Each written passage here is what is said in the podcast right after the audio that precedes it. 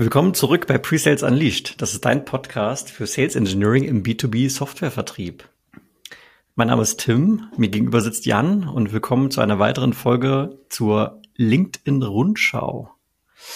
Ein Format, wo Jan und ich jeweils einen Post, einen Beitrag auch von LinkedIn zum Thema Presales, B2B Softwarevertrieb mit hier eintragen. Wir wissen jeweils immer nicht, was der andere mitbringt. Also äh, ein, ein gewisses Reaction-Format ist damit dabei und äh, kommentieren das, ordnen das ein. Äh, vielleicht hat es irgendwie getriggert, vielleicht fanden wir es gut, vielleicht fanden wir es doof. Und äh, genau, das ist das Format. Übrigens, Jan, äh, ich habe letztens ein, zwei Mal inhaltliches Feedback bekommen zu diesem neuen Format. Also da wurde dann das Thema aufgegriffen, was wir, was wir diskutiert haben und wurde praktisch weitergeführt. Fand ich eigentlich eine ganz, ganz nette Reaktion. Wir haben noch kein Feedback dazu bekommen, äh, wie die Menschen draußen diesen Namen eigentlich finden, weil ich glaube, du findest die LinkedIn-Rundschau eigentlich doof. Aber einen besseren Vorschlag hast du auch noch nicht gemacht. Ja, ich glaube, den Leuten ist es scheißegal. Mit, mit, mit mir redet keiner. Ich, ja. ich gucke immer so böse. Ja. Aber das ist gut. Das ist gut, wenn Leute sich zumindest mal mit dir unterhalten über diese Themen. also Subtext, Jan möchte auch gerne mal eine LinkedIn-Nachricht bekommen. Ja, ich muss wahrscheinlich an meiner Ausstrahlung arbeiten. Und bevor wir jetzt, bevor wir jetzt in die, in die beiden jeweiligen Posts reingehen. Ich muss mal ganz kurz sagen, also wir nehmen heute Sonntag, was ist heute hier 14 Uhr, nehmen wir auf. Und wir beide waren am Donnerstag und Freitag unterwegs und haben mal zum allerersten Mal waren wir beide mal wieder gemeinsam auf einer Dienstreise. Äh, haben uns dafür extra freigenommen von unseren Hauptjobs und äh, waren beim Kunden und haben dort im Prinzip so ein, ich nenne es mal grob einen Consulting-Auftrag äh, ja, umgesetzt. Beziehungsweise das Umsetzen kommt jetzt noch mehr. Es gibt nämlich ein bisschen Hausaufgaben, die wir zu tun haben jetzt.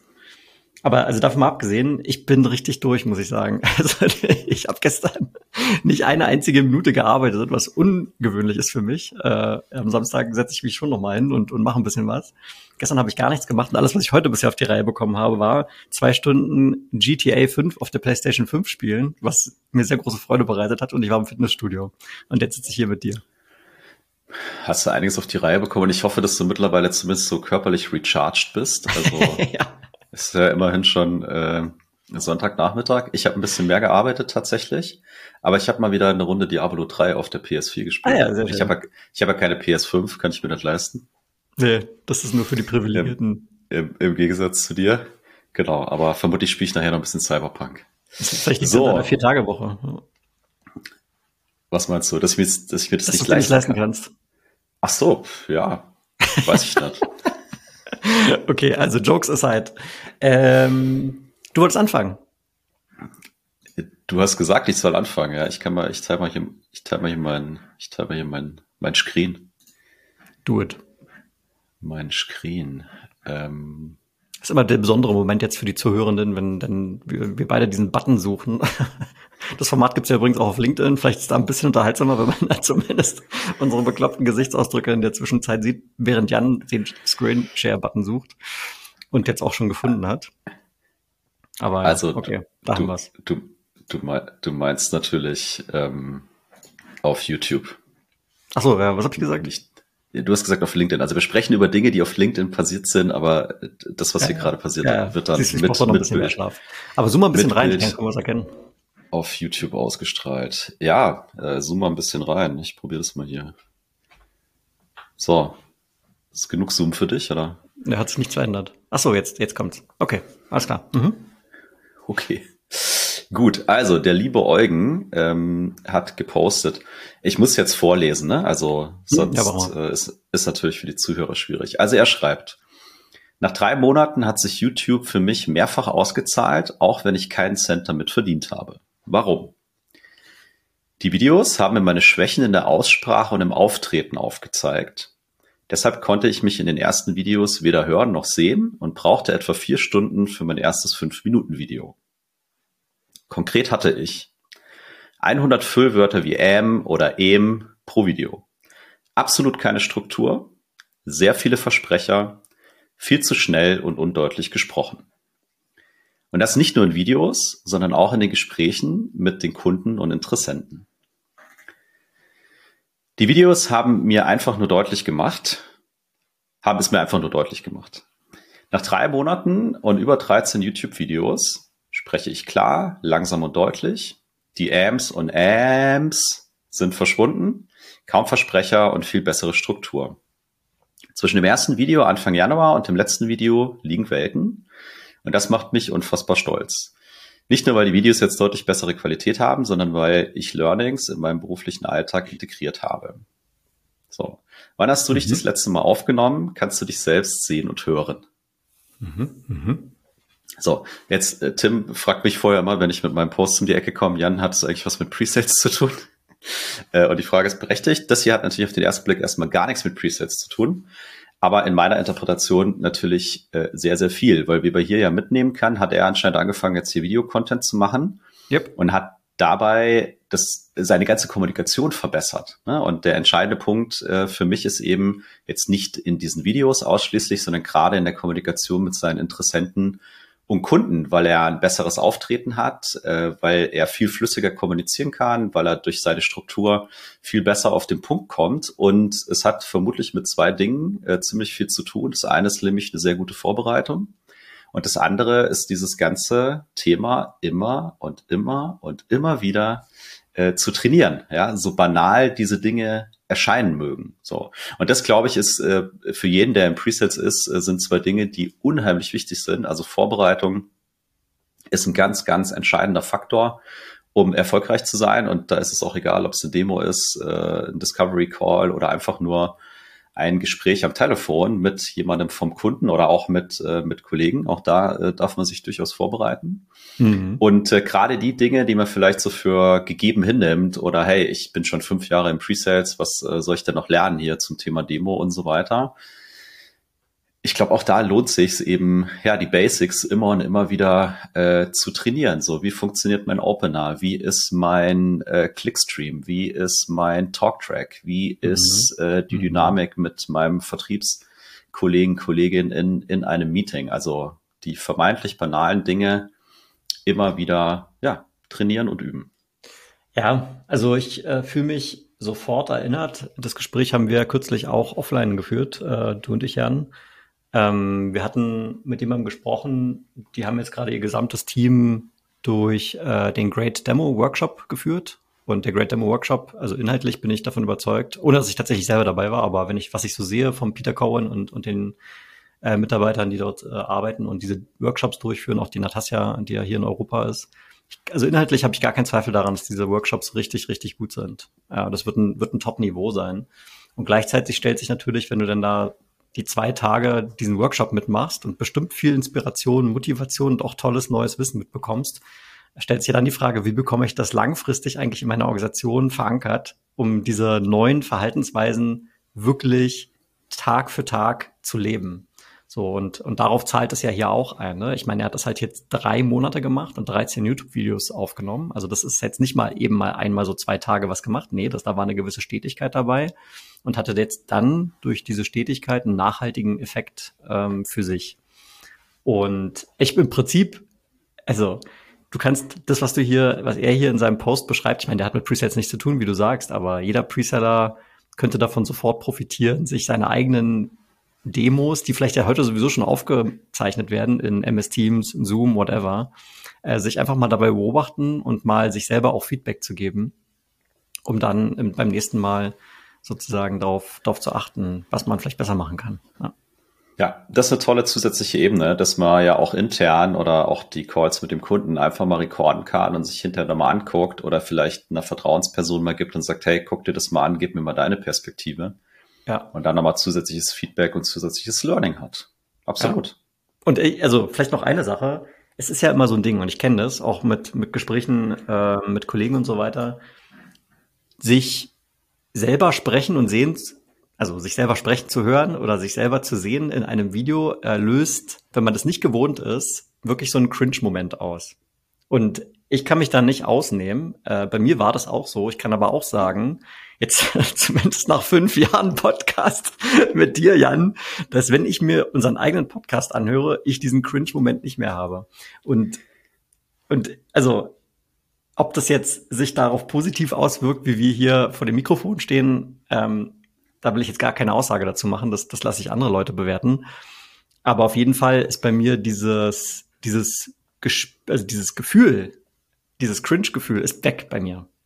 Und das ja. äh, macht mich wiederum offener, mich selber kritischer zu betrachten. Und ich glaube, das wäre für jeden Pre-Sales sehr lohnend, dieses Cringe-Gefühl wegzubekommen, indem man einfach sich seinen eigenen Kram immer wieder anguckt.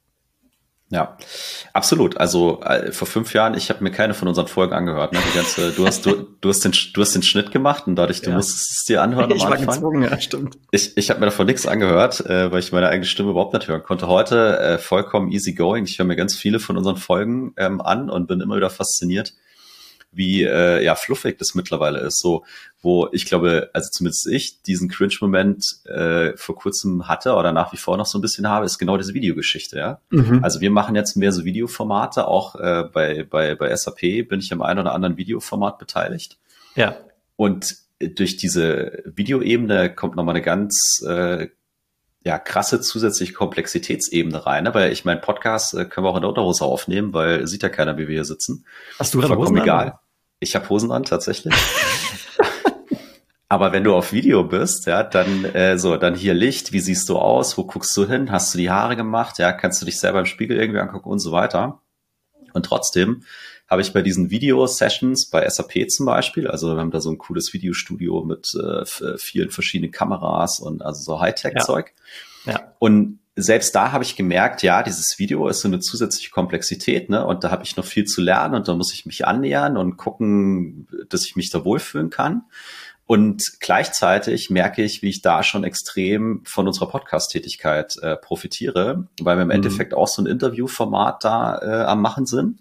Und ja, das ist vorbereitet, ne? da gibt's äh, so ein Skript. So, jetzt hält sich aber nicht immer irgendwie jeder an das Skript oder die sagen dann nicht das, was du eigentlich hören willst und dieses Thema so zu improvisieren, ne, so auszubrechen, mhm. ohne mhm. dass das augenscheinlich jemand mitbekommt. So, ja. äh, das haben mir die Leute dann gesagt, so, ja, hey, das äh, hat äh, voll gut funktioniert. So, da hast du auf einmal noch zwei Fragen mit eingebaut, die standen gerade in dem Skript, aber das hat sich total natürlich angefühlt.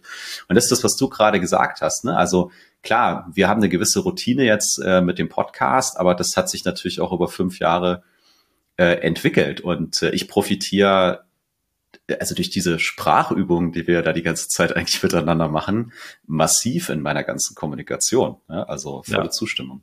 Wobei jetzt die Message nicht unbedingt sein muss, jeder Pre-Sales muss jetzt einen Podcast anfangen, wobei, also more than happy, weil es gibt noch zu wenig guten Pre-Sales-Content da draußen. Ähm, ich glaube, dass schon mit den Sachen, die heute da sind, man diesen Effekt für sich positiv nutzen kann. Also wie gesagt, eigene Recordings angucken oder öfter mal auf Record drücken, wenn man mal in einem Meeting ist. Gibt ja auch immer wieder äh, so Freu Freunde aus dem Kollegenkreis, die dann äh, direkt schon auf Stopp drücken, bevor das Meeting überhaupt losgegangen ist, wo ich immer sage, verlorene Chance, leider. Naja, gut, aber das ist nochmal ein anderes Thema. Aber finde ich gut. Ja, schöner Beitrag. Danke dafür, Jan. Sehr gerne. So, was hast du für uns? Ich habe auch was. Ich habe äh, A Good Old Friend habe ich dabei. A Good Old Friend. Okay, ich bin gespannt. Äh, jetzt musst du mir mal sagen, ob man das schon gut lesen kann. Ansonsten zoome ich auch noch ein bisschen rein. Also ich kann das sehr gut lesen. Ja, okay. Ja, jetzt noch also, besser. Du, du, du siehst, es ist ein Post von Chris White. Mit dem haben wir ja da die deutsche, deutsche Auflage von Six Habits of Effective Sales Engineers äh, gebaut. Und er spricht in diesem Post über die Zusammenarbeit Vertrieb und Pre-Sales. Und da ist nochmal ein Aspekt dabei, mhm. den ich wirklich sehr gut fand. Es gibt auch ein Video unten drin, das spiele ich jetzt nicht ab. Ähm, bevor ich auf den Text gehe, in dem Video das ist ein Interviewformat ähm, in dem Video. Und er fragt seinen Gesprächspartner, hey, was haben Vertriebsmitarbeiter, was fürchten die am meisten? Wenn du magst, kannst du spontan versuchen, eine Antwort zu geben. Ihre Quote nicht zu schaffen. Ja, äh, genau, in die Richtung äh, ging es in dem Gespräch auch. Die Antwort war ja, also den, den Deal zu verlieren, was ja in der Konsequenz das gleiche ist, was du gerade gesagt hast. Ähm, weil eben bei vielen SaaS-Firmen, wenn nicht bei allen, ähm, mit einem Deal-Verlust natürlich auch finanzielle Konsequenzen einhergehen und so weiter und Reputation vielleicht auch. Und, äh, und er fragt, was fürchten aber die Sales Engineers am meisten?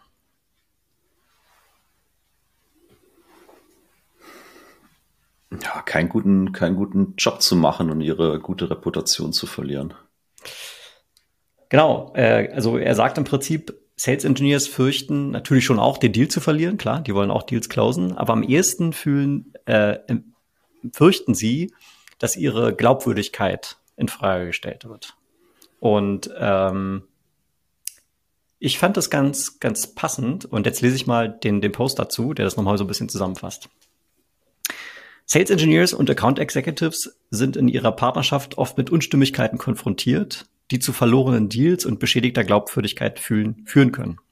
Account Executives fürchten, den Abschluss zu verlieren und Sales Engineers fürchten, ihre Glaubwürdigkeit zu verlieren.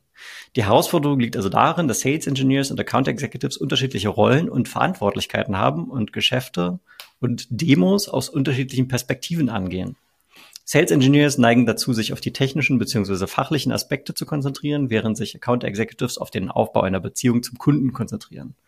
Das kann zu Missverständnissen und Unterstellungen führen, wenn beide Rollen denken, dass die jeweils andere ihre Aufgabe nicht richtig erfüllt. Und um diese Kluft zu überbrücken sind ja, und diese starke Partnerschaft aufzubauen, müssen Sales Engineers und Account Executives eben daran arbeiten, diese Sichtweisen des anderen zu verstehen und so eine Motivprojektion äh, ja, zu unterlassen. Und das erfordert aktives Zuhören, Einfühlungsvermögen und die Bereitschaft zu einer offenen und ehrlichen Kommunikation. Und dabei ist es wichtig, klare Ziele und Erwartungen festzulegen, sich regelmäßig auszutauschen, um sicherzustellen, dass alle Beteiligten auf dem gleichen Stand sind. So. Äh, und das fand ich, ich höre jetzt mal direkt auf zu, zu teilen, wir verlinken ja beide Posts sowieso auch in den Show Notes, fand ich äh, eine schöne, eine schöne Zusammenfassung oder eine schöne, ähm, wie würde man sagen, eine Root Cause Analysis. Vertriebsmitarbeiter, klar, der Deal zu verlieren ist das, ist das Schlimmste und für den eher fachlich technischen ausgerichteten Sales Engineer, klar, der Deal steht auch, äh, hat eine, eine Priorität, aber die Glaubwürdigkeit ist bei vielen noch viel wichtiger. Die gilt es nicht zu verlieren. Und ich finde, er hat es hier sehr gut auf den Punkt gebracht. Eine Sache, die mir in dem Post ein bisschen fehlt, und vielleicht können wir das ein bisschen äh, spontan brainstormen. Wie kann ich jetzt dem entgegenwirken? Er bleibt hier auf einer sehr hohen Abstraktionsebene, indem er sagt, aktives Zuhören, Einfühlungsvermögen und Bereitschaft zur offenen und ehrlichen Kommunikation. Klar, das sind erstmal so, das ist eine Geisteshaltung. Und ich habe mich dann gleichzeitig beim Lesen gefragt, okay, was, was kann ich denn jetzt ganz konkret machen? So, vielleicht, vielleicht kommen wir mal auf zwei, drei Dinge, die man konkret machen kann. Ja, mit Sicherheit, wenn nicht mehr. Also ich denke mal, es mit der Geisteshaltung fängt schon an. Ne? Also ich habe viele Leute getroffen, auch in der Vergangenheit, so das ist alles so, da werden so Annahmen getroffen. Ne? Oder da wird davon ausgegangen, dass der andere doch irgendwie schon wissen müsste, was mich hier umtreibt und wieso, weshalb, warum. Und ähm, dann muss ich ja eigentlich nur mal in meiner Familie oder in meiner Beziehung, Frau, Freundin, Freund, was auch immer gucken, ob das da funktioniert, dann werde ich ganz schnell zu ähm, der Feststellung kommen, nein, da funktioniert das auch nicht, wenn ich nur Assumptions mache und nie mit der anderen Person rede. Und warum sollte es im Business-Kontext funktionieren? Also ich glaube, wenn ich diese etwas offenere Geisteshaltung habe und eben bereit bin, auch mal über meine Bedürfnisse zu reden, weil darum geht's ja am Ende des Tages auch ein bisschen, dann ist der erste Schritt gemacht so. Und dann kann ich ja ganz konkret hingehen. Äh, als Beispiel, jetzt kommt ein neuer Vertriebsmitarbeiter oder Vertriebsmitarbeiterin in meiner Organisation und ich engage das erste Mal äh, auf einem Deal mit, mit dieser Person und dann äh, rede ich das erste Mal, dann sage ich hier, lass uns mal zehn Minuten über Erwartungen sprechen, bevor wir jetzt da über diese Opportunity reden.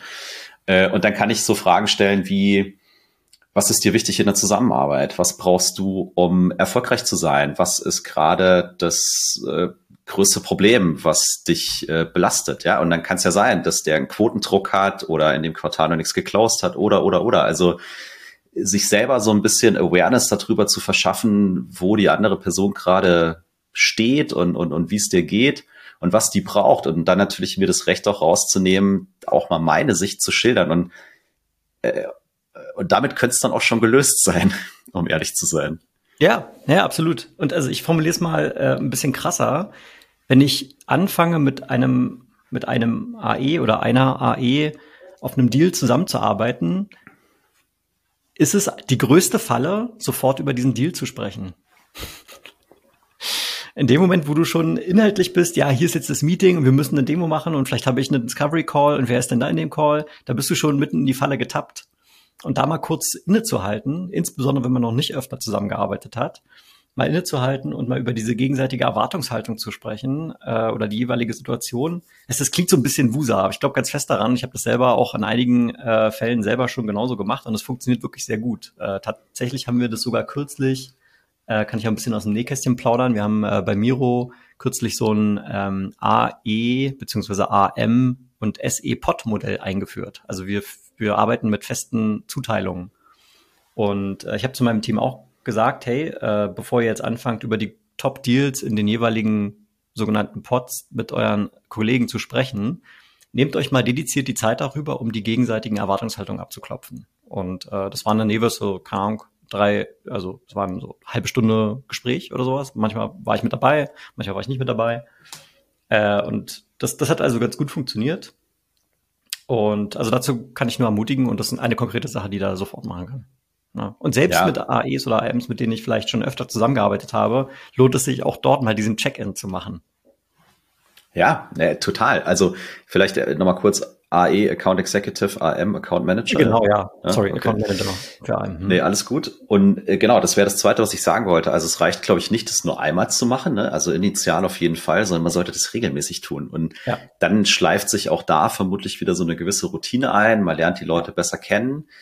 Und ähm, ich glaube, es wird dann auch mehr so zum, also zur gemeinsamen Sache, ne, dass man miteinander ja. an, an Dingen ja. arbeitet, nicht gegeneinander. Also dann, hat, dann hast du auch kein Fingerpointing mehr, dann musst du auch keine Annahmen treffen, dann hast du auch so ein bisschen ein Gefühl dafür, jo, hey, ich weiß, keine Ahnung, die Kinder sind gerade krank oder so, ja, so und natürlich hat das Auswirkungen auf deine Leistungsfähigkeit oder wo du gerade mal mit deinem Kopf bist, ja, wir sind alles halt nur Menschen und ähm, Menschen machen dann vielleicht auch Fehler oder sind halt dann nicht immer, können nicht immer die gleiche Performance und so weiter abliefern. Und wenn ich mit so einem Mindset rangehe, dann glaube ich, ähm, kommt zum einen mal was viel harmonischeres raus äh, mhm. und auch was viel Besseres, ne? weil es, mhm. finde ich, es ist ja auch okay, Mensch zu sein. So.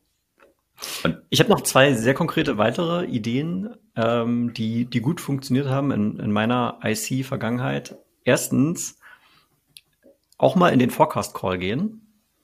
Nicht unbedingt selbstverständlich, aber da mal in den Forecast Call gehen, um mal zu verstehen, welchen Konversationen und welchen vielleicht auch Druck äh, unsere Vertriebskollegen und Kolleginnen ausgesetzt sind. Kann auch, also unter dem Aspekt kann es sinnvoll sein, mal sich im Forecast Call anzuschließen, es kann auch mal überhaupt sinnvoll sein, wenn man vielleicht auch einen inhaltlichen Beitrag leisten kann auf bestimmte Opportunities und Deals. Das, das ist noch ein anderer Benefit, aber darum soll es jetzt nicht gehen. Mir geht es jetzt eher um diese Empathie.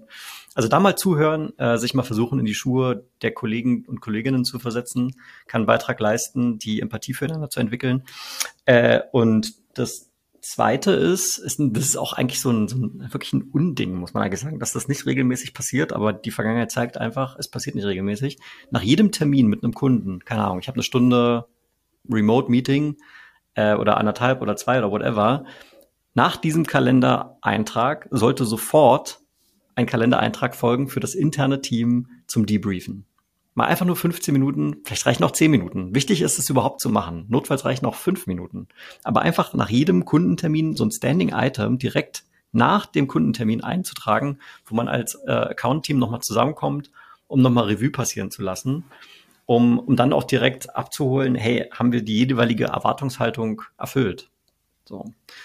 Und auch das hat noch auf vielen anderen Ebenen viele Vorteile, aber auf jeden Fall auch für das äh, Empathie-Thema. Ja, und äh, vielleicht, äh, was du gerade gesagt hast, dass man da so eine Mini-Agenda vielleicht auch hat, ne? So, so Guiding Questions irgendwie sich vorher überlegt. Das ist nicht irgendwie so, ah, wir sind jetzt fünf Minuten hier und äh, jeder sagt mal, ja, war schon toll, sondern dass du konkrete Fragen hast, die eben auch dahin führen, um, um, um wirklich mal so ein Stimmungsbild abzuholen.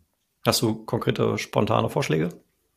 Naja, eine Sache, die du gesagt hast, würde da für mich auf jeden Fall reingehören. Äh, wenn ich äh, eine Erwartungshaltung vorher gesetzt habe, gegenüber dem Kunden und gegenüber uns selber, dann mal zu überprüfen, inwieweit haben wir die, ähm, haben wir die erreicht. Äh, auch so Dinge wie, wo hatten wir vielleicht explizit eine Lücke oder so, ne? Also gibt es mhm. Dinge, die wir, die wir vielleicht gemeinsam noch nacharbeiten können. Ja? Also mir ist nur wichtig zu, also man soll, sollte sich die Fragen überlegen, die einem selber dann vielleicht weiterbringen äh, und die auf eine möglichst konstruktive Art und Weise.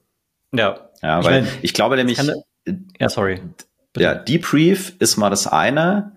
Vielleicht hast du nachgeschaltet und das ist aus meiner Sicht nicht direkt danach nochmal sowas wie ein Lessons Learned, also wo du mhm. sehr konstruktiv auch nochmal über Details vielleicht sprechen möchtest oder sprechen ja. kannst. Aber das ist aus meiner Sicht nicht direkt danach.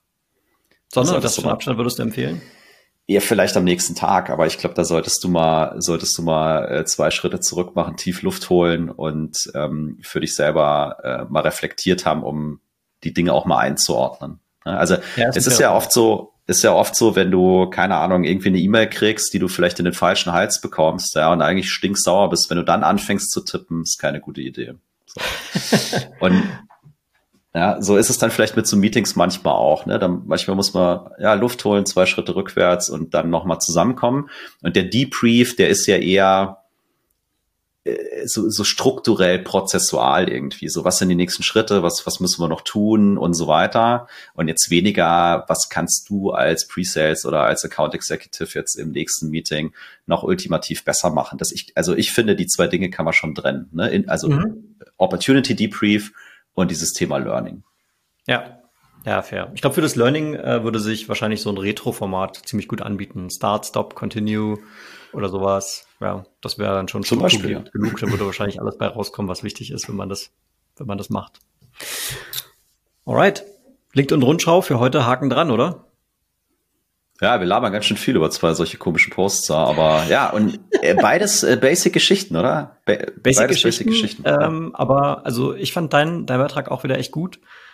Ähm, genau, von daher würde ich mal sagen, Haken dran. Das waren für dich Pre-Sales Unleashed, dein Podcast für Sales Engineering im B2B Softwarevertrieb mit Jan und Tim.